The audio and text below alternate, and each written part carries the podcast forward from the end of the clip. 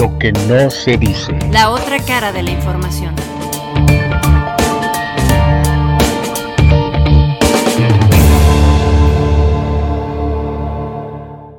Seguramente todos hemos oído hablar de litio en estos días. Y es que el llamado nuevo petróleo es el componente esencial de las baterías de vehículos eléctricos e híbridos, de teléfonos celulares, computadoras portátiles, tabletas y demás dispositivos que requieren un grado importante de autonomía de energía, por lo que su demanda va exponencialmente a la alza.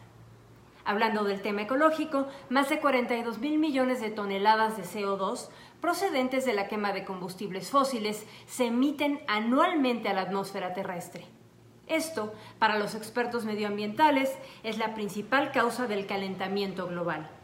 Para contrarrestar estos efectos nocivos, de unos años a la fecha, se ha empezado a implementar un modelo de generación de energía procedente de otras fuentes, como la hidroeléctrica, la solar, la eólica o la procedente de metales y tierras raras, como el litio. Esa es la versión oficial. Lo que no se dice es esto.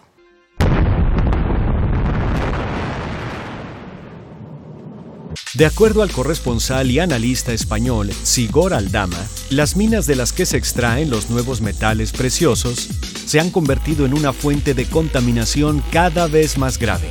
Agujeros gigantescos, lagos putrefactos y pueblos con cáncer son las consecuencias pocas veces mencionadas de una industria que destruye materias primas a mayor velocidad que los combustibles fósiles tradicionales. Entre 2014 y 2018 los precios del litio se dispararon un 156%. De los 6.690 dólares la tonelada subió hasta un máximo histórico de 17.000 dólares en 2018. Y aunque la crisis económica causada por la pandemia ha impactado este mercado, el precio se encuentra actualmente en torno a los 7.500 dólares y se prevé que la demanda siga creciendo de la mano de la industria tecnológica. El rodio, otro de los nuevos metales preciosos, se cotiza ya a cinco veces el precio del oro.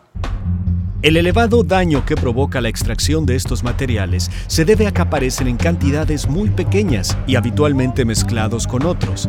Así, es necesario purificar hasta 200 toneladas de mineral para obtener un kilo de lutecio, el metal más raro como se ilustra en el libro La guerra de los metales raros del periodista francés Guillaume Pitron, que se ha dedicado a revelar el lado oscuro de lo que denomina capitalismo verde.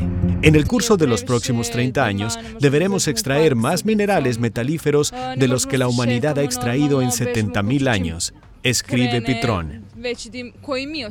Solo en la fábrica de Tesla del multimillonario Elon Musk se producen al día más de 3.000 baterías que contienen alrededor de 13 kilos del mineral cada una. Según el Financial Times, la empresa necesitará 24.000 toneladas al año para dar salida a su producción. Lo que no se dice, como expone Laura Villadiego, periodista del Colegio Carro de Combate, que investiga los impactos del consumo, es que el término limpio se entiende de formas muy diferentes y depende de cuál sea la prioridad. Ahora es la reducción de emisiones de gases de efecto invernadero y no tanto la preservación, por ejemplo, de ecosistemas. Y añade que el impacto de la industria verde dependerá de las leyes que regulen la extracción de las materias primas. Lo cierto es que hay tanta obsesión con impulsar las energías renovables que para satisfacer esa demanda, la expansión de la industria ya se está dando y sin mucho control. Y aunque los citados minerales son reciclables, de momento ese proceso no es económicamente viable. De hecho, podrían extraerse de las toneladas de aparatos eléctricos usados y desechados alrededor del mundo. El problema es que esto resulta mucho más caro que sacarlos de la tierra. En 2020 se recupera la misma cantidad que hace 10 años, menos del 1%. Muy poco si tenemos en cuenta que se podría reciclar alrededor del 50% de materias como el cobalto. Pero no solo las baterías a base de litio se convertirán en un problema serio a la larga. Paneles solares y focos ahorradores están también bajo la lupa por la alarmante contaminación que estos desechos pueden generar al ecosistema si no se les maneja de la forma adecuada. Por otro lado, el control del también llamado oro blanco puede redefinir las fuerzas de poder que hoy detentan los grandes productores de petróleo en el mundo y vuelve a poner a China en el ojo del huracán, siendo el gigante asiático quien controla más del 90% de la producción y procesamiento de estos metales. Beijing, dicen los expertos, es la OPEP del siglo XXI.